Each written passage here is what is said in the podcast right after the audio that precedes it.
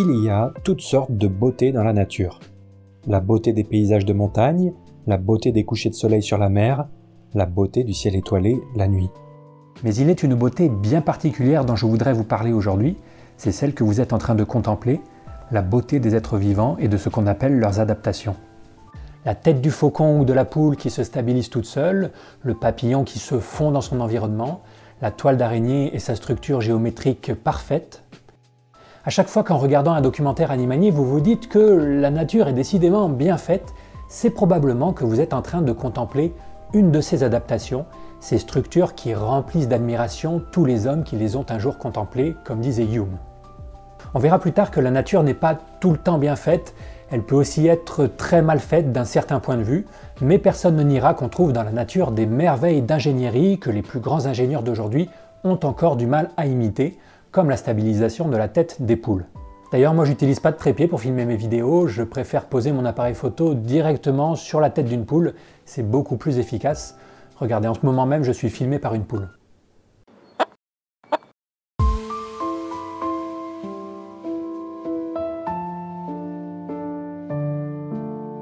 Cette nature bien faite, cette nature fonctionnelle et cette apparence d'ingénierie dans le monde vivant se retrouvent à toutes les échelles. Si vous plongez au cœur d'une cellule, vous observerez une machinerie cellulaire incroyable, un balai de protéines qui semble réglé à la perfection pour que l'activité de la cellule puisse avoir lieu. D'ailleurs, si vous demandez à un biologiste cellulaire pourquoi il a choisi ce métier, il vous racontera souvent la fascination qu'il a eue pour ce qui se passe dans la cellule. Si vous dézoomez un peu pour revenir au niveau des organes, vous observerez cette formidable complémentarité des tissus, comme ceux du cœur dont on a parlé dans la dernière vidéo.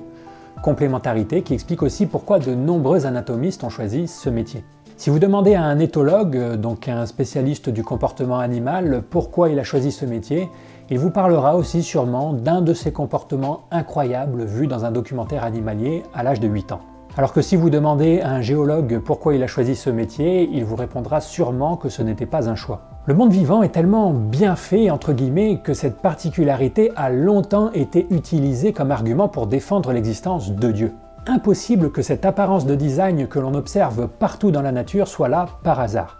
Impossible qu'un œil, par exemple, dont toutes les parties semblent avoir été disposées dans le but précis de capter des rayons lumineux, soit le fruit du hasard. Selon certains, seule l'existence d'un Dieu pourrait expliquer cette fonctionnalité dans la nature. C'est un argument extrêmement puissant, tellement puissant qu'il est encore utilisé aujourd'hui, même avec tout ce qu'on sait sur la sélection naturelle. Par exemple, si vous lisez les commentaires des vidéos qui expliquent comment fonctionne un cœur, vous y trouverez aujourd'hui encore, en 2021, des gens qui font de l'organisation de cet organe une preuve de l'existence de Dieu.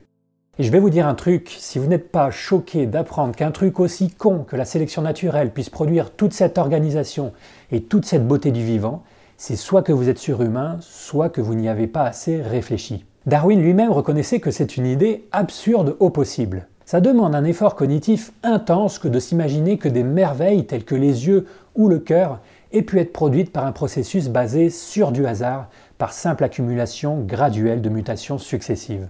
Du point de vue du physicien, cette fonctionnalité et cette organisation qu'on observe dans le monde vivant est aussi merveilleuse parce qu'elle s'apparente à une diminution d'entropie. L'entropie, c'est une grandeur physique qu'on définit souvent comme la quantité de désordre dans l'univers. Et le second principe de la thermodynamique nous dit que ce désordre ne peut qu'augmenter. Si vous laissez votre voiture à l'abandon pendant 30 ans, quand vous reviendrez, elle sera dans un pire état que quand vous êtes parti. Elle commencera à rouiller, des pièces commenceront à se détacher, etc son niveau de désordre aura augmenté. Et de façon générale, quand vous laissez traîner un tas de matière dans un coin, il va très rarement devenir plus ordonné qu'il ne l'était avant. Si vous laissez traîner un tas de cailloux dans un coin, jamais il ne va s'assembler tout seul en quelque chose de plus organisé comme une maison. Et pourtant, les êtres vivants, eux, ont l'air de faire exactement ça. Ce sont des tas de matières dans l'univers qui sont organisés et qui le restent, au moins pendant un certain temps. Les êtres vivants sont des tas de matière qui semblent s'opposer à l'augmentation de l'entropie de l'univers. Alors en réalité, les êtres vivants ne cassent pas les lois de la physique. S'ils sont capables de s'opposer à l'augmentation du désordre, c'est uniquement parce qu'ils le font de façon locale et que dans le même temps, ils augmentent le désordre de l'environnement autour d'eux. Comme le disait le physicien Erwin Schrödinger, la vie se nourrit d'entropie négative, c'est-à-dire que les organismes aspirent l'ordre de leur environnement. Pour approfondir la question, je vous recommande cette vidéo de Science étonnante. Pour rester comme ça, loin de l'état d'équilibre, un être vivant comme le léopard ne viole pas les principes de la thermodynamique. Il va piocher de l'énergie libre dans son environnement, il la dissipe et s'en sert pour baisser son entropie, se maintenir organisé. Oui, bon, c'est exactement ce que je viens de dire, science étonnante, un peu d'originalité, s'il te plaît. Et même si elle n'est que locale, cette diminution d'entropie reste fascinante pour un physicien, et cette fascination est en fait la même que celle ressentie par le biologiste devant l'organisation fonctionnelle du vivant. Il s'agit en fait du même phénomène, mais décrit de deux façons différentes. Et le génie de Darwin, c'est d'avoir réussi à expliquer ce phénomène par la sélection naturelle, une théorie simple et qui permet de se passer de Dieu. C'est la sélection naturelle qui nous permet d'expliquer pourquoi les êtres vivants ont l'air d'être organisés, fonctionnels et adaptés à leur environnement, pourquoi ils sont constitués d'un ensemble de caractéristiques qui ont l'air de favoriser leur survie et leur reproduction, ce qu'on appelle des adaptations. Attention, la sélection naturelle n'explique pas l'ensemble des caractéristiques d'un organisme, certaines caractéristiques sont apparues par hasard sans apporter de bénéfices particuliers. Mais quand on cherche à expliquer les adaptations précisément, c'est-à-dire pourquoi les êtres vivants ont l'air d'être adaptés à leur environnement, le hasard n'est pas une explication plausible. La sélection naturelle est la seule théorie satisfaisante dont on dispose pour expliquer les adaptations. Mais qu'est-ce que c'est au juste qu'une adaptation? Ça a l'air d'être une notion simple et intuitive, mais vous allez voir qu'en fait c'est tout le contraire.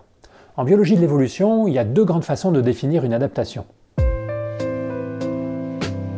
Une première définition que vous rencontrerez souvent, c'est qu'une adaptation est un trait, donc un trait c'est le petit mot des biologistes pour désigner n'importe quelle caractéristique d'un organisme, c'est un trait qui favorise plus la survie et la reproduction d'un organisme que s'il ne le possédait pas. Cette définition s'intéresse uniquement aux conséquences d'un trait pour la fitness, c'est-à-dire pour les chances de survie et de reproduction, et elle a donc l'avantage de pouvoir s'appliquer à la fois à des traits simples comme la possession d'une certaine enzyme, ou à des traits très complexes comme la possession d'un cœur ou d'un œil. Elle peut aussi s'appliquer indifféremment à des traits physiques ou psychologiques, c'est-à-dire à des organes corporels ou à des programmes cognitifs immatériels comme ceux étudiés en éthologie ou en psychologie. Cette définition suggère immédiatement des façons de tester expérimentalement si un trait est une adaptation.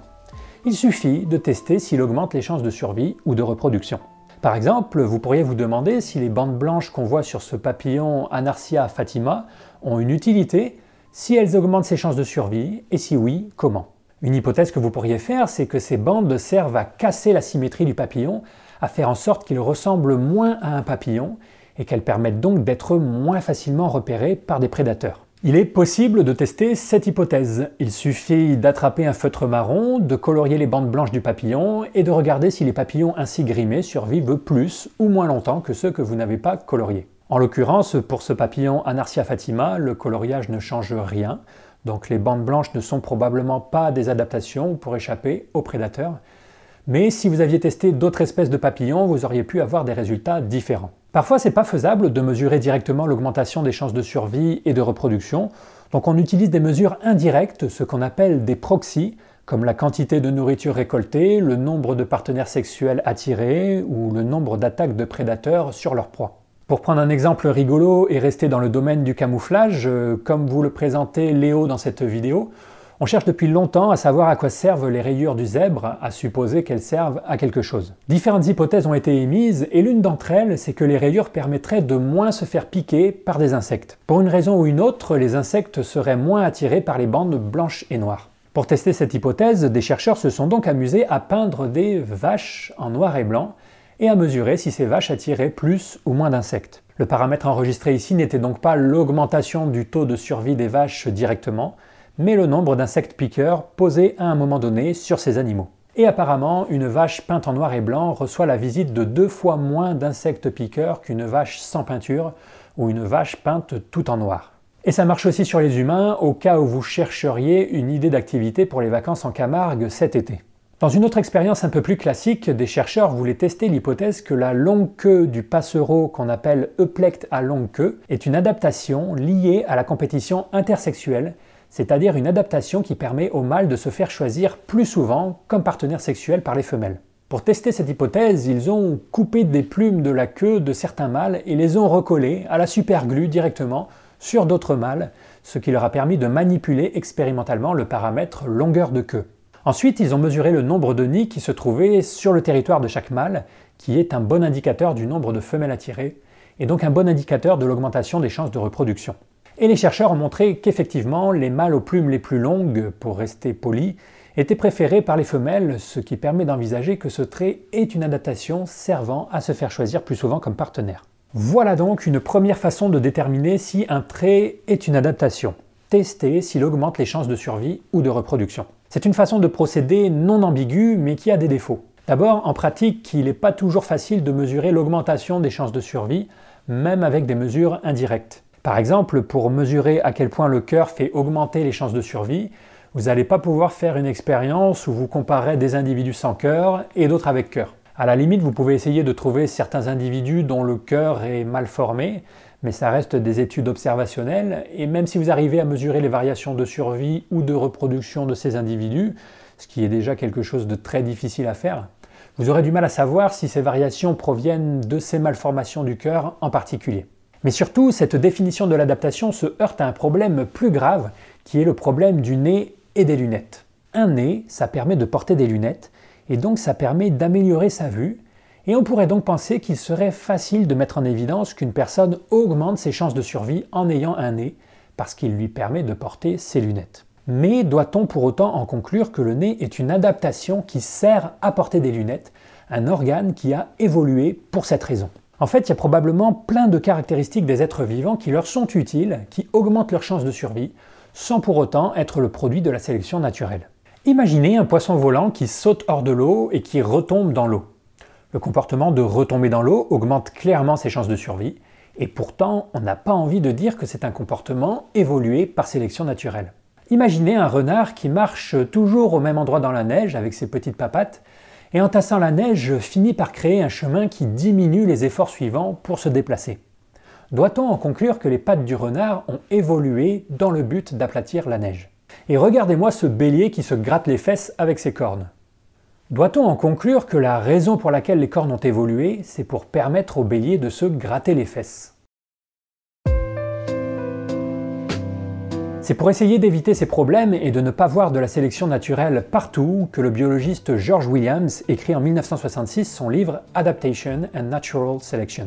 Dans ce livre, il nous incite à être prudents dans nos utilisations du concept d'adaptation. L'adaptation, nous dit-il, est un concept onéreux, c'est-à-dire un concept qu'on ne doit pas utiliser partout et tout le temps.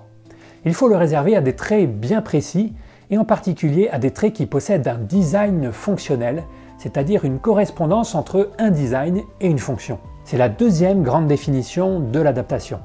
Une adaptation, c'est un trait qui possède une correspondance entre un design et une fonction, un trait qui montre une adéquation de moyens pour réaliser une certaine fin. Et cette correspondance entre design et fonction peut s'évaluer à l'aide de critères comme la précision, l'efficacité, la parcimonie et la fiabilité. Prenons quelques exemples pour illustrer cette définition un peu obscure et commençons d'abord avec un exemple non biologique. Imaginons que je vous demande à quoi sert cet objet. Naïf comme vous êtes, vous allez sûrement me répondre à boire des boissons chaudes. Oui mais voilà, moi j'ai une autre idée, je pense que cet objet est un presse-papier.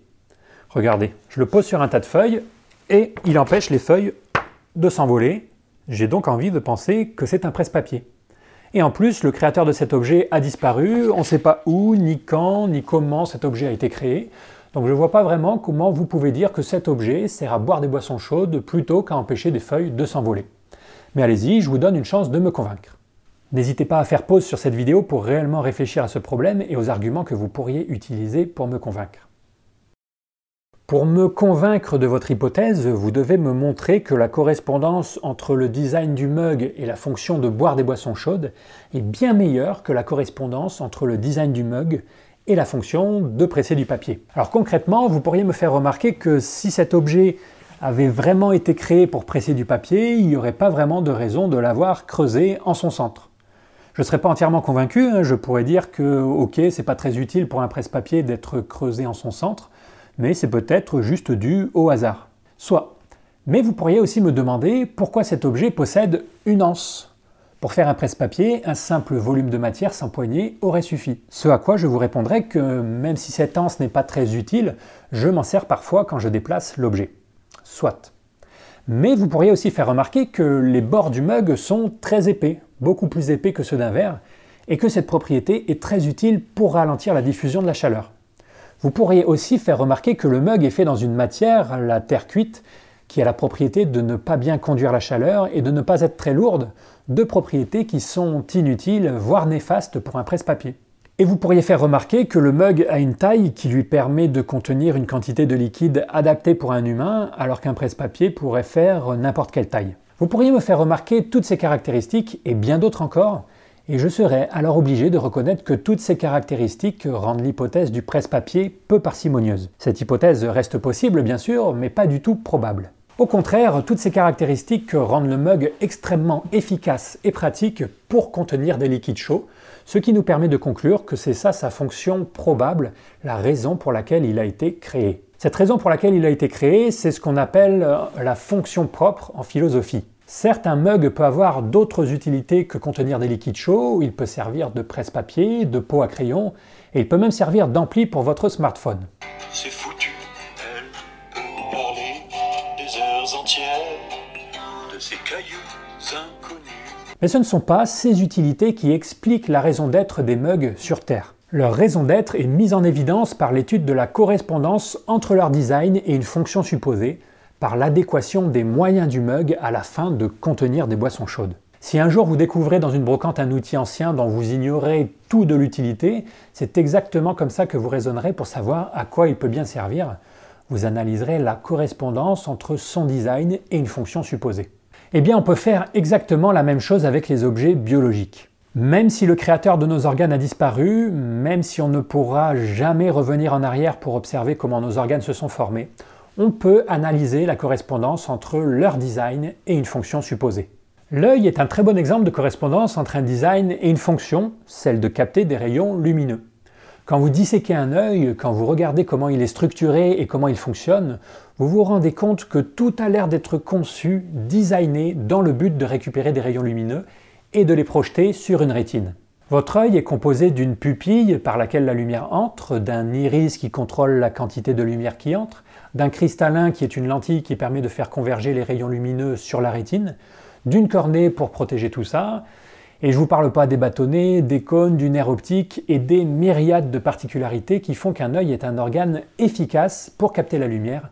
On pourrait y passer des heures. L'idée importante, c'est que la correspondance entre le design de l'œil et la fonction de récupérer des rayons lumineux est forte. L'œil respecte les critères de précision et d'efficacité concernant la captation de rayons lumineux. Il respecte aussi le critère de parcimonie dans le sens où on ne voit pas de meilleure explication qui pourrait expliquer pourquoi un système présente ces caractéristiques. Et il respecte aussi le critère de fiabilité dans le sens où il est robuste à des petits changements de luminosité par exemple, et qu'on le retrouve chez la plupart des espèces où capter des rayons lumineux peut s'avérer utile pour la survie ou la reproduction. Efficacité, précision, parcimonie et fiabilité, les critères de reconnaissance d'une adaptation sont nombreux à être présents dans le cas de l'œil. C'est aussi grâce à ces critères qu'on peut éliminer l'hypothèse que le nez a évolué pour porter des lunettes. Alors évidemment, on peut déjà le faire simplement en faisant remarquer que les lunettes sont des inventions technologiques récentes qui ne faisaient pas partie de notre environnement ancestral, et donc il n'y a pas eu assez de temps pour qu'on évolue des organes en réponse à ces objets nouveaux. Mais pour la démonstration, imaginons un instant qu'on ait évolué depuis toujours dans un environnement où se trouvent des lunettes, où des lunettes poussent aux arbres. Comment sait-on, comment peut-on dire que le nez n'a pas évolué dans le but de pouvoir les porter? Eh bien, tout simplement parce que ce ne serait pas une hypothèse parcimonieuse pour expliquer tout un tas de caractéristiques du nez. Si le nez avait évolué pour porter des lunettes, pourquoi serait-il si vascularisé? Pourquoi serait-il creux? Pourquoi serait-il tapissé de poils?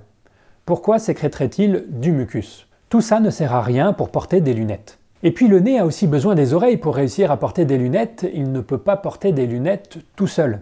C'est bien pour ça que nos lunettes ont des branches et qu'on n'utilise plus de binocle depuis longtemps. Avoir besoin de l'aide des oreilles rend le nez encore moins efficace pour remplir cette fonction supposée de porter des lunettes. Si un ingénieur à qui on demande d'inventer un moyen de maintenir des verres correcteurs devant les yeux revient avec non seulement un nez mais aussi des oreilles, avec toute la complexité interne et externe qu'on leur connaît, on pourrait lui reprocher à juste titre d'avoir fait un très mauvais boulot, d'avoir sorti un marteau pour écraser une mouche. Et c'est toujours en évaluant ces critères d'efficacité et de parcimonie qu'on peut dire que le comportement de retomber dans l'eau n'est pas une adaptation du poisson. Il existe une explication beaucoup plus parcimonieuse pour expliquer ce comportement, l'existence de la gravité. Donc une des façons importantes de reconnaître une adaptation, c'est d'analyser la correspondance entre un design et une fonction. Et ce qui est intéressant, c'est que cette analyse n'est pas que de la réinterprétation a posteriori, mais qu'elle nous permet aussi de faire des prédictions et de découvrir de nouvelles choses. C'est vrai qu'une partie de la force de la méthode réside dans la réinterprétation parcimonieuse de choses qu'on savait déjà. Par exemple, dans le cas du mug, vous saviez sûrement déjà que c'était un objet creux avec une anse et fait dans un matériau épais et isolant. On a l'habitude de ne pas donner beaucoup de valeur à ce genre de réinterprétation post-hoc, mais elle fait pourtant bien partie de la méthode scientifique, c'est ce que les philosophes appellent une évaluation du pouvoir explicatif d'une théorie.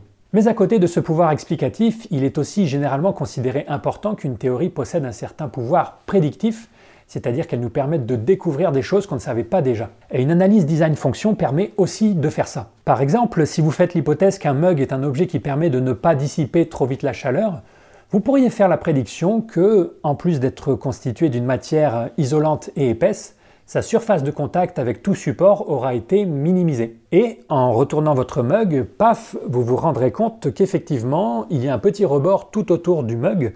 Le fond du mug n'est pas parfaitement plat, ce qui permet de minimiser les transferts de chaleur. Ou imaginons que vous cherchiez à savoir si un monticule de terre que vous rencontrez lors d'une balade dans un pays inconnu est une ancienne digue faite pour retenir des eaux, ou un simple mouvement de terrain qui ne saurait procurer d'émotions palpables qu'à une poignée de géologues triés sur le galet. Comme vous êtes un pays inconnu, vous ne savez absolument rien de ce monticule de terre et vous ne pouvez donc pas faire de réinterprétation post-hoc. Mais faire l'hypothèse qu'il s'agit d'une ancienne digue fait immédiatement des prédictions que l'hypothèse du mouvement de terrain géologique ne fait pas, et ces prédictions vont pouvoir être testées. Par exemple, si c'est une digue, vous devriez retrouver une rivière pas très loin. Si aucun cours d'eau n'est présent à des kilomètres à la ronde, très peu probable que ce soit une digue. Vous pourriez aussi faire des fouilles et regarder si des objets de construction ont été abandonnés pas loin. Vous pourriez étudier la composition du monticule, voir si du remblai a été utilisé. Vous pourriez regarder si une de ses faces est composée de matériaux étanches. Vous pourriez regarder si sa forme est adaptée pour résister à la pression de l'eau. Enfin bref, tester des hypothèses sur la fonction d'un objet, ça peut se faire à la fois de façon rétroactive, en réinterprétant des trucs qu'on savait déjà, mais aussi de façon proactive en testant des prédictions nouvelles.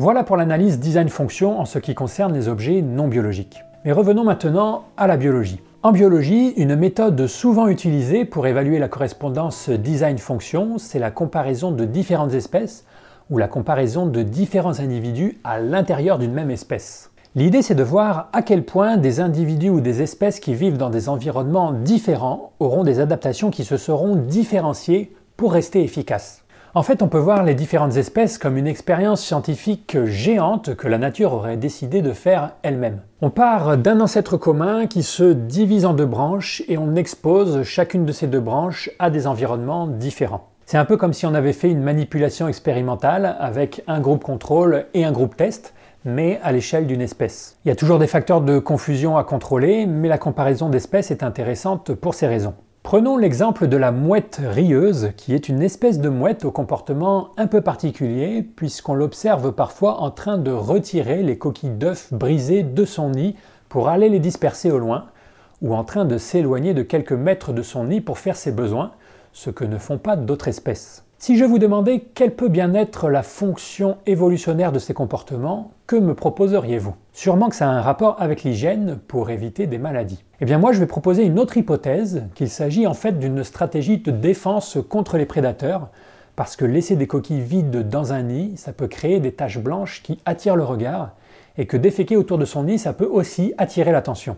Là, comme ça, on pourrait penser qu'il n'y a aucun moyen de départager ces deux hypothèses, l'hypothèse de l'hygiène et l'hypothèse de la prédation, et qu'elles resteront toujours au stade de la spéculation. Mais l'approche comparative permet de les départager. Pour départager ces hypothèses, il faut trouver une espèce de mouette qui est moins sujette à la prédation que la mouette rieuse, mais qui a les mêmes risques de maladie, et regarder si leur comportement diffère. Coup de chance, la mouette tridactyle présente exactement ces caractéristiques. C'est une mouette qui, contrairement à la mouette rieuse, ne niche pas directement au sol, mais à flanc de falaise, donc à l'abri de la plupart des prédateurs. Par contre, elle est soumise au même risque de maladie. Et effectivement, une étude de cette espèce montre qu'elle ne retire pas les coquilles d'œufs de ses nids et ne s'éloigne pas non plus de son nid pour déféquer, en plus de tout un tas d'autres comportements qui semblent liés à son faible taux de prédation. La comparaison d'espèces peut aussi aider à évaluer le critère de parcimonie. Darwin emploie cette méthode dans l'origine des espèces quand il se demande si les sutures du crâne des mammifères sont une adaptation pour faciliter l'accouchement, pour que la tête des bébés passe plus facilement par le bassin. Darwin propose cette explication en premier, mais comme il observe ensuite qu'on retrouve aussi ces sutures sur le crâne des oiseaux et des reptiles qui n'ont pas à passer par un bassin, il en conclut que les sutures sont probablement avant tout une conséquence des lois de la croissance. Une autre chose qu'on peut faire pour évaluer l'efficacité d'une adaptation en biologie, c'est de construire des modèles d'optimalité. C'est-à-dire qu'on va calculer, théoriquement, quelle serait la structure, le comportement ou le design qui apporterait le plus de bénéfices à un organisme, et on va regarder si on observe cette structure, ce comportement ou ce design en pratique. Par exemple, au Canada, certains corbeaux se nourrissent de coquillages. Pour casser les coquillages et accéder aux mollusques à l'intérieur, les corbeaux ont l'habitude de s'envoler de quelques mètres euh, avec le coquillage et de le laisser tomber sur un rocher pour qu'il se brise en mille morceaux, comme vos espoirs de pouvoir rendre le monde meilleur une fois que vous aurez passé la trentaine. Ce comportement pose un problème d'optimisation. Pour ne pas dépenser plus d'énergie que nécessaire, vous devez à la fois lâcher le coquillage de suffisamment haut, parce que sinon il ne se cassera pas et vous devrez faire plein d'allers-retours, mais vous devez aussi ne pas le lâcher de trop haut, parce que c'est coûteux en énergie de monter haut. Des chercheurs ont calculé la hauteur optimale de largage et sont tombés sur une hauteur de 5 mètres, qui est à très peu de choses près la hauteur à laquelle les corbeaux laissent tomber leur coquillage. Incroyable hein, que la sélection naturelle arrive à optimiser si précisément les comportements. Déjà que la sélection naturelle ait réussi à produire des programmes cognitifs qui permettent d'utiliser cette stratégie pour casser des coquillages, c'est quelque chose d'incroyable. Mais qu'en plus elle ait réussi à optimiser la hauteur précise de lâcher, c'est doublement estomacant. Un truc important que cet exemple montre, comme celui de la mouette d'ailleurs, c'est que étudier une correspondance entre un design et une fonction, ça peut se faire non seulement pour des structures physiques comme l'œil ou le cœur, mais aussi pour des comportements ou des programmes cognitifs. On a parfois tendance à penser qu'on ne peut évaluer une correspondance entre un design et une fonction que pour les organes physiques, mais en fait pas du tout. Les comportements de ne pas faire caca près de son nid ou de débarrasser son nid de ses coquilles vides sont des comportements qui n'ont pas de structure physique, mais dont on peut tout à fait évaluer la pertinence pour réaliser une certaine fonction. Le critère de parcimonie peut aussi être évalué expérimentalement. Vous avez sûrement remarqué que quand vous restez trop longtemps sous la douche, votre peau se fripe au niveau des mains et notamment du bout des doigts. Eh ben, des chercheurs ont proposé que ce serait une adaptation qui permet de manipuler plus facilement des objets mouillés, un espèce de grippe naturel si vous voulez, comme ceux qu'on met sur nos raquettes de tennis pour qu'elles glissent moins, mais cette fois directement sur nos mains.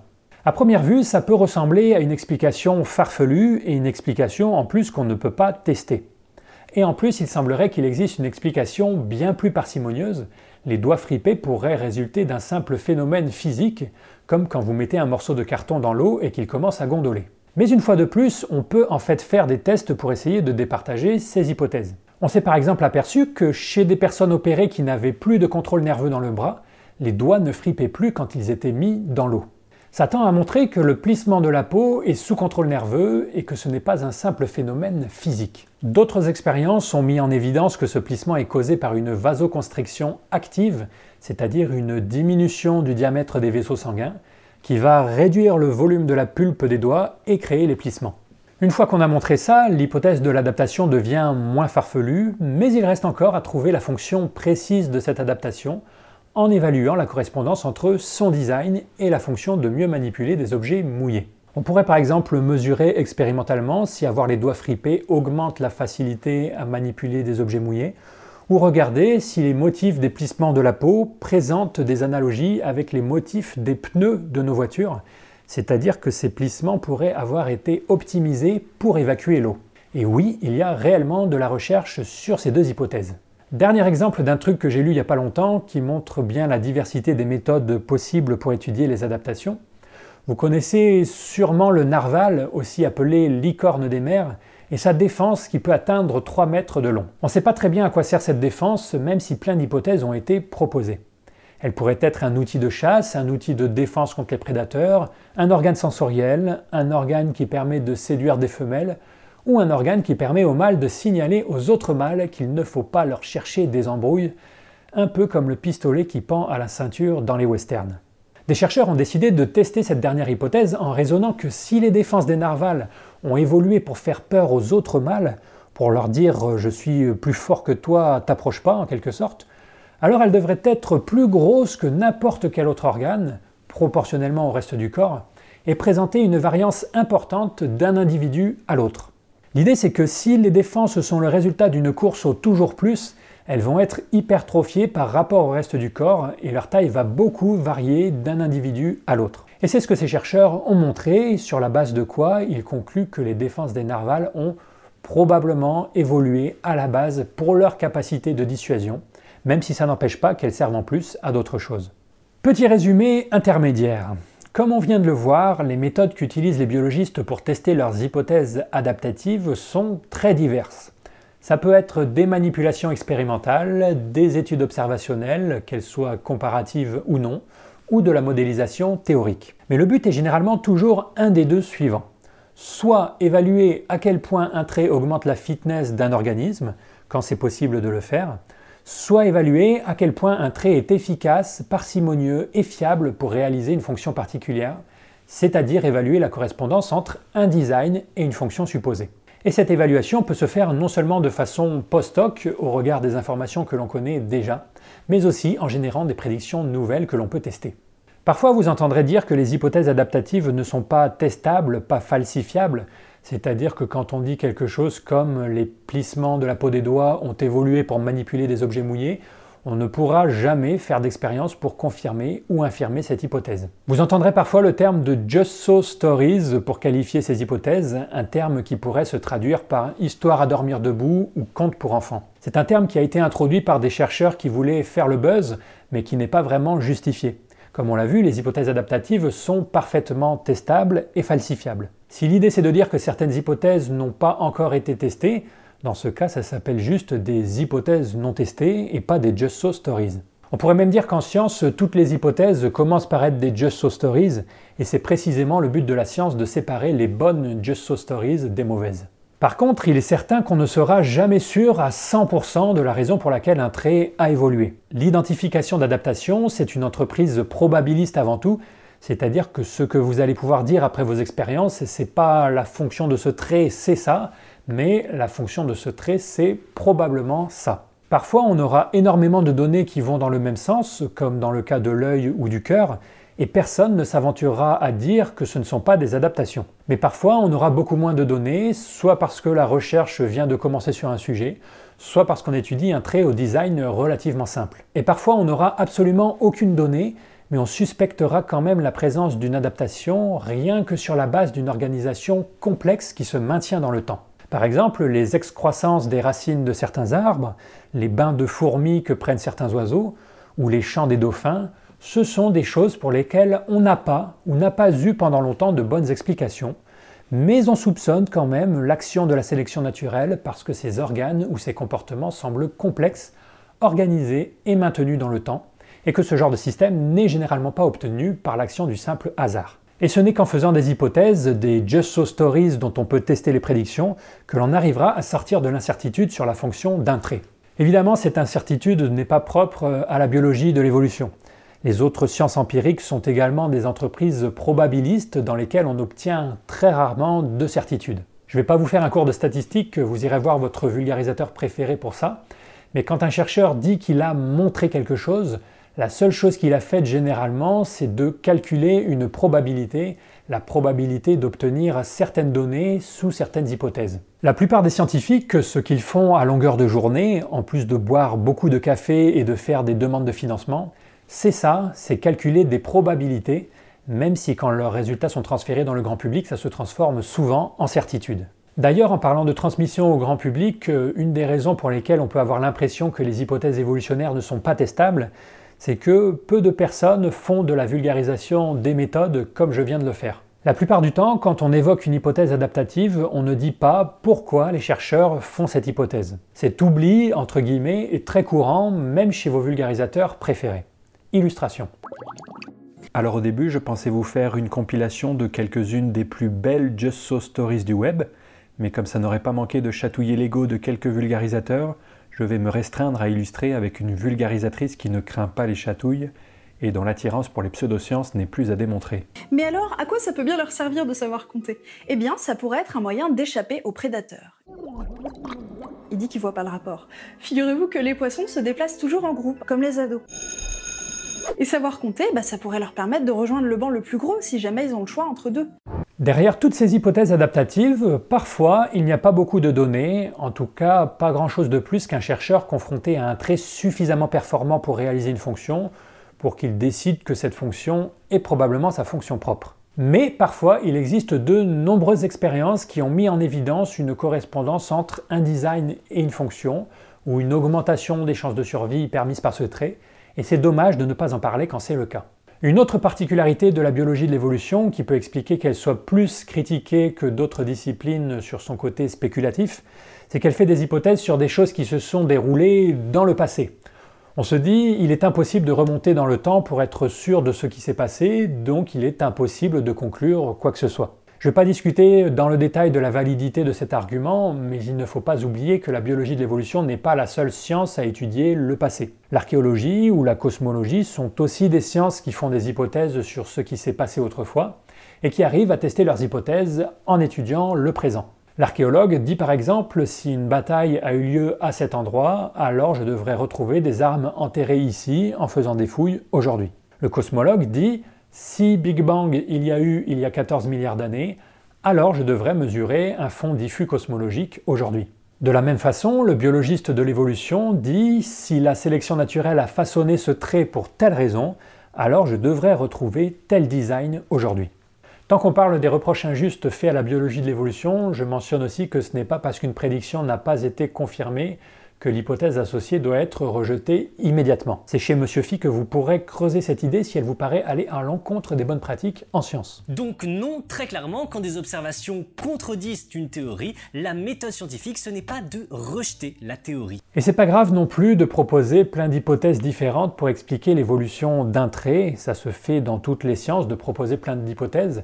L'important c'est que ces hypothèses puissent être testées au final. Ce type de raisonnement, qui consiste à choisir l'hypothèse la plus probable, ça a un nom en philo des sciences, ça s'appelle le raisonnement abductif ou l'inférence à la meilleure explication. C'est le raisonnement des policiers sur une scène de crime qui sont dans l'impossibilité d'être sûrs de ce qui s'est passé, mais qui vont quand même pouvoir privilégier une hypothèse en se basant sur des indices. C'est aussi votre raisonnement à vous lorsque vous préférez accuser votre colocataire d'avoir fini la tablette de chocolat plutôt que d'accuser votre voisin du dessus. Et c'est le raisonnement de nombreux scientifiques qui ne peuvent souvent rien faire de mieux que choisir l'hypothèse la plus probable, à défaut de pouvoir choisir l'hypothèse certaine.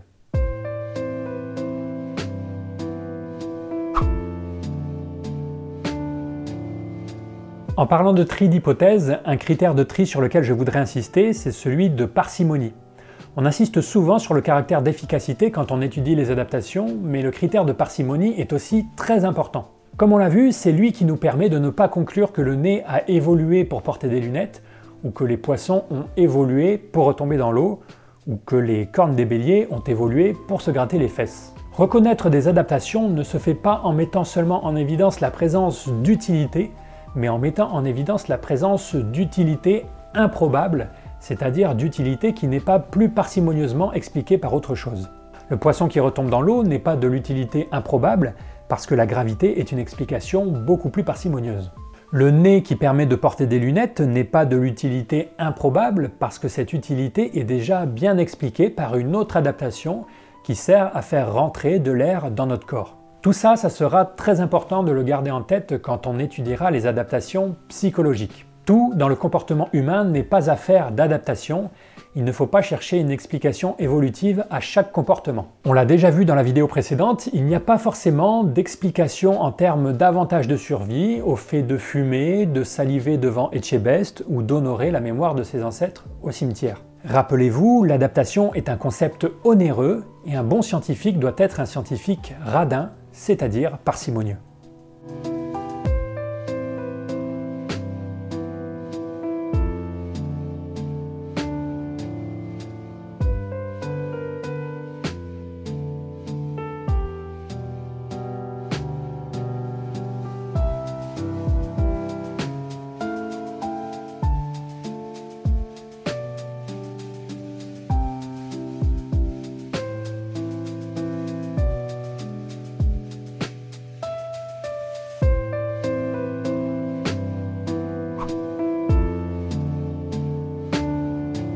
Un autre point sur lequel je voudrais revenir, c'est sur la notion d'optimalité. On a vu avec l'exemple des corbeaux et des coquillages que les modèles d'optimalité sont un des moyens de montrer qu'une adaptation est efficace. Là où ça se complique, c'est qu'il ne faut pas s'attendre à ce que les adaptations soient toujours parfaitement optimisées. Si on dit parfois que la sélection naturelle a tendance à optimiser les êtres vivants, à les rendre plus aptes à la survie, il faut se rappeler qu'elle les optimise sous contrainte. La sélection naturelle n'est pas toute puissante, elle n'a pas les mains libres pour faire ce qu'elle veut. Et ce, pour plusieurs raisons. D'abord, parfois il ne s'est tout simplement pas écoulé assez de temps pour qu'un état optimal ait été atteint. Comme on l'a vu dans la dernière vidéo, évoluer une adaptation complexe, ça prend du temps, ça se fait de façon incrémentale, et il se pourrait qu'aujourd'hui on étudie une adaptation qui n'est pas parfaitement optimisée, mais qui le sera dans 100 000 ans.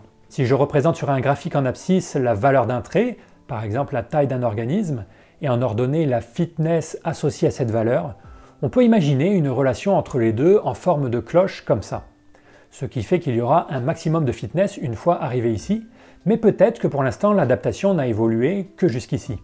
Mais peut-être aussi que même si on attendait suffisamment, on n'arriverait jamais à atteindre cet optimum théorique à cause de contraintes génétiques ou développementales. Par exemple, imaginez qu'un même gène contrôle deux adaptations différentes, la taille et le poids. C'est tout à fait possible, un gène n'est pas forcément limité à contrôler un seul trait. Eh bien, on peut imaginer qu'une mutation de ce gène augmente la fitness liée à la taille, mais en même temps diminue la fitness liée au poids, ce qui fait qu'un compromis devrait être trouvé entre les deux, et qu'au moins un des deux traits ne sera jamais dans un état parfaitement optimal. Les adaptations peuvent aussi être imparfaites pour des raisons historiques. Reprenons notre graphique qui représente la fitness en fonction de la taille. Imaginons une espèce qui aurait évolué jusqu'au maximum. Et puis d'un seul coup, un changement d'environnement fait que la courbe ressemble maintenant à ça. Il existe une autre taille qui maximise la fitness. La sélection naturelle ne pourra pas l'atteindre parce qu'il existe cette vallée entre les deux. Il faudrait d'abord diminuer ses chances de reproduction pour les augmenter ensuite, ce qui n'est pas possible on dit qu'on est bloqué ici sur un optimum local de fitness. On connaît des exemples de tels designs non optimisés dans le corps. Par exemple, vous avez tous un nerf qui part du cerveau pour rejoindre votre larynx, mais pour faire ce trajet qui descend jusqu'au niveau du cœur avant de remonter. C'est loin d'être le chemin le plus court, c'est loin d'être un système optimisé, mais on possède ce design parce qu'il est hérité de nos ancêtres les poissons. Chez les poissons, notamment à cause de l'absence de cou, cette disposition des nerfs est beaucoup plus logique. Si nous avons conservé cette disposition depuis notre séparation avec les poissons, c'est soit parce que les mutations nécessaires pour la modifier n'ont jamais eu lieu, soit parce qu'elles ont eu lieu mais qu'elles cassaient trop de choses en même temps dans les corps de nos ancêtres et qu'elles ont donc été éliminées. On est là en présence d'une adaptation imparfaite pour des raisons historiques, parce qu'on hérite une partie de notre corps de celui des poissons, ou plus exactement d'un ancêtre que l'on partage avec les poissons actuels. Donc si la sélection naturelle tend à optimiser les êtres vivants, il faut se rappeler qu'elle les optimise toujours sous contrainte. Les adaptations sont souvent des compromis. Pour cette raison, vous verrez parfois des biologistes refuser d'accorder son diplôme d'ingénieur à la sélection naturelle pour lui donner simplement le statut de bricoleuse. Le plus célèbre de ces biologistes est peut-être François Jacob, qui a écrit un article entier là-dessus. Et dans un sens, ça se comprend parce que c'est vrai qu'une ingénieure qui construirait un air qui passe par le cœur pour aller du cerveau au larynx se ferait sûrement virer. C'est vrai que la sélection naturelle ressemble parfois plus à une bricoleuse du dimanche qui fait ce qu'elle peut avec les matériaux dont elle dispose, comme quand vous, vous utilisez du chewing-gum pour boucher un trou, Non pas parce que c'est la solution la plus durable, mais parce que c'est la seule chose que vous aviez sous la main. Personnellement, je ne suis pas convaincu que ce soit justifié de retirer son diplôme d'ingénieur euh, à la sélection naturelle. Je me demande si cette habitude ne vient pas un peu d'une idéalisation du métier d'ingénieur. Parce que l'ingénieur aussi optimise sous contrainte. Il a des contraintes de coût, sa boîte a rarement des ressources illimitées. Il a des contraintes de disponibilité des matériaux. Et il a des contraintes historiques, parfois pour son plus grand malheur, un ingénieur récupère le projet d'un collègue et ça limitera fortement la qualité de son produit final. Je pense que les ingénieurs qui regardent cette vidéo voient de quoi je parle. Et puis je traîne suffisamment sur YouTube pour savoir que si on veut trouver des créations humaines mal conçues ou mal réalisées, qui sont un peu l'équivalent d'une aire alambiquée, il n'y a pas besoin de chercher bien loin. Et puis on parle toujours des handicaps de la sélection naturelle par rapport aux ingénieurs, mais jamais de ses avantages. Par exemple, la cécité de la sélection naturelle peut être un avantage parce qu'elle permet d'explorer toutes les directions de l'espace sans a priori. Un ingénieur à la poursuite d'un but aura lui du mal à penser à l'avance à toutes les optimisations qu'il pourrait faire. Et la sélection naturelle dispose bien sûr de centaines de millions d'années pour optimiser ses adaptations, ce qui n'est pas le cas de l'ingénieur. Du coup, je me dis parfois que le mieux serait de comparer la sélection naturelle à un ingénieur, mais un ingénieur qui travaille chez Moulinex plutôt que chez SpaceX, avec un CDD de 3,5 milliards d'années et qui a le droit d'arriver au boulot bourré une fois par mois. La sélection naturelle, ingénieur ou bricoleuse, faites-vous votre propre avis en allant lire des livres de biologie pour évaluer si l'organisation fonctionnelle qu'on trouve partout dans la nature mérite son petit bac plus 5 ou pas. Mais peu importe ce que vous déciderez, ce qui est certain dans tous les cas, c'est que la sélection naturelle n'est pas toute puissante, donc ne vous attendez pas à toujours trouver de la perfection dans la nature. Darwin lui-même le reconnaissait dans l'origine des espèces. Tout de suite après avoir parlé d'organes d'une perfection extrême, il rappelait que cette perfection est en fait relative et que nous ne devons pas nous étonner de ce que toutes les combinaisons de la nature ne soient pas, à notre point de vue, absolument parfaites. Pour revenir à l'introduction de cette vidéo qui faisait remarquer que la nature est souvent bien faite, c'est pas complètement faux de dire ça, mais le bien fait est plutôt à comprendre dans le sens de fonctionnel dans le sens de parfaitement réalisé. Ce qui doit vous étonner avant tout dans le monde vivant, ce n'est pas que tout soit parfaitement réglé, mais c'est que ça marche, c'est-à-dire qu'on retrouve si souvent, et plus souvent que ce à quoi on s'attendrait sur la base du simple hasard, des assemblages de matières fonctionnelles, c'est-à-dire des assemblages de matières qui aident à la survie et à la reproduction.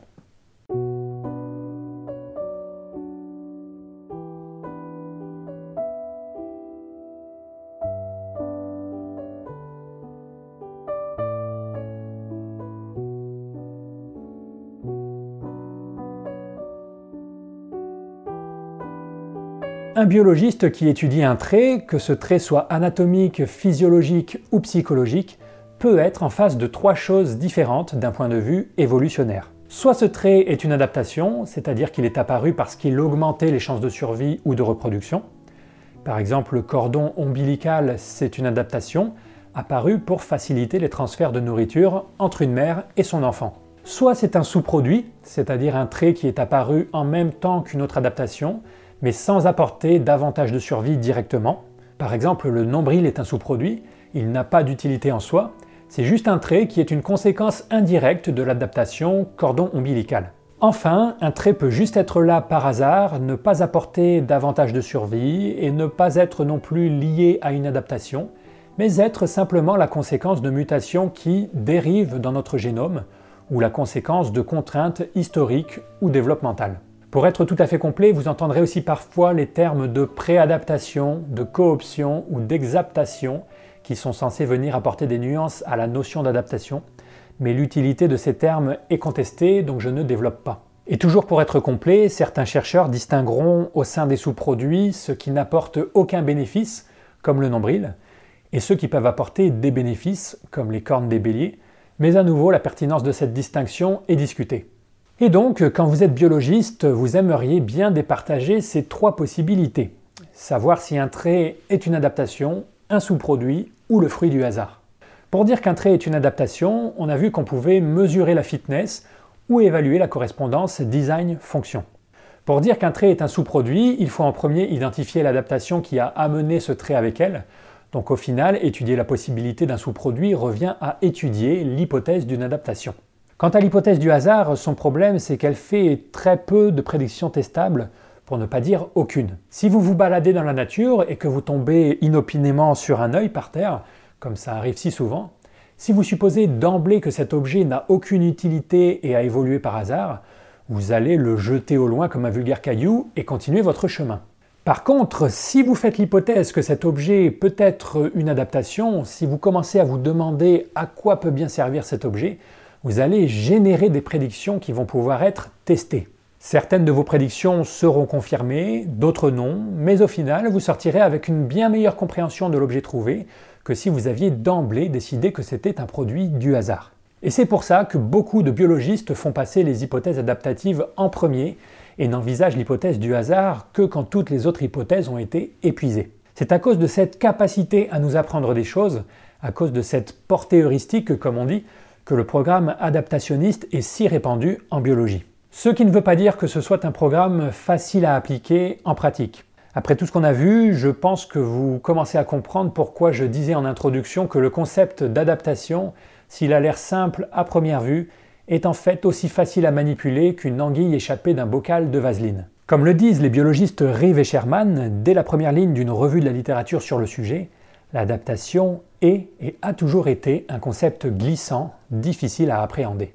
D'ailleurs, si vous faites des études de biologie de l'évolution un jour, vous verrez que des désaccords assez importants existent encore aujourd'hui entre biologistes sur ce sujet. Certains trouvent qu'on devrait donner plus d'importance au hasard et aux contraintes, même si ce sont des hypothèses dures à tester. D'autres refusent de le faire, non seulement pour les raisons méthodologiques que je viens d'expliquer, mais aussi pour des raisons esthétiques, entre guillemets, parce qu'ils pensent que ce sont les adaptations les choses les plus intéressantes à étudier dans la nature. Ce sont en effet les adaptations qui expliquent la fonctionnalité improbable dans la nature, cette fonctionnalité qui émerveillait Hume, Paley, Darwin et un tas de petits étudiants qui choisissent encore aujourd'hui de consacrer leurs études et leur vie entière à l'étude du monde vivant. L'étude des adaptations est rendue encore plus compliquée par le fait qu'il existe des variations de définition que je ne vous ai pas présentées. Par exemple, vous aurez peut-être remarqué que dans les deux définitions de l'adaptation que je vous ai données, l'aspect historique n'intervient pas vraiment.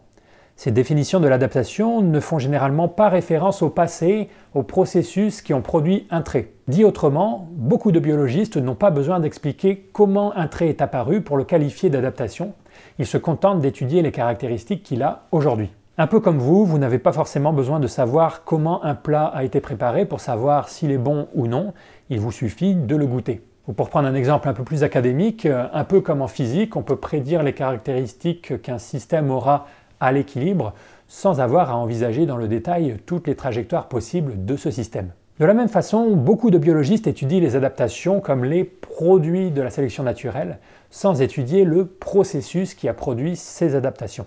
Mais comme c'est toujours plus compliqué que ça n'en a l'air, il y a une sous-discipline de la biologie de l'évolution qui, elle, est très préoccupée par cet aspect historique, c'est la phylogénétique, les chercheurs qui font les jolis arbres. Certains de ces chercheurs pensent que toute caractérisation d'une adaptation doit s'accompagner d'une étude phylogénétique, et ils rajoutent parfois en plus un critère de nouveauté pour pouvoir parler d'adaptation.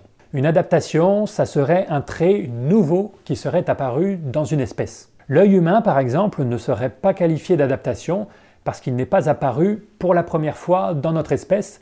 C'est un caractère que l'on partage avec d'autres espèces voisines. Vous remarquerez aussi que les deux définitions de l'adaptation que je vous ai données ne font pas du tout référence aux gènes.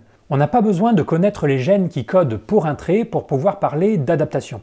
D'ailleurs, Darwin n'avait aucune idée des gènes qui se cachent derrière les traits, et en fait, il avait même aucune idée de l'existence de gènes. Et ça l'a pas empêché de parler d'adaptation et de fournir des arguments en faveur de leur existence. Mais une fois de plus, il y a des sous-disciplines de la biologie de l'évolution qui intègrent le concept de gènes à l'étude des adaptations, notamment la génétique des populations. Et les biologistes qui ont eu une formation en génétique ont aussi souvent tendance à insister sur l'importance du hasard plutôt que celle de la sélection naturelle pour façonner le vivant, parce qu'il y a beaucoup de matériel génétique qui ne sert à rien dans nos cellules, beaucoup de mutations de l'ADN n'ont aucun effet visible, mais ont quand même été conservées au cours de l'évolution. Et en plus de tout ça, pour rajouter encore une couche de complexité, on peut être anti-adaptationniste, c'est-à-dire être contre le programme de recherche qui met l'étude des adaptations au centre de la biologie, non pas pour des raisons scientifiques, mais pour des raisons idéologiques. Vous vous demandez sûrement ce que vient faire l'idéologie là-dedans.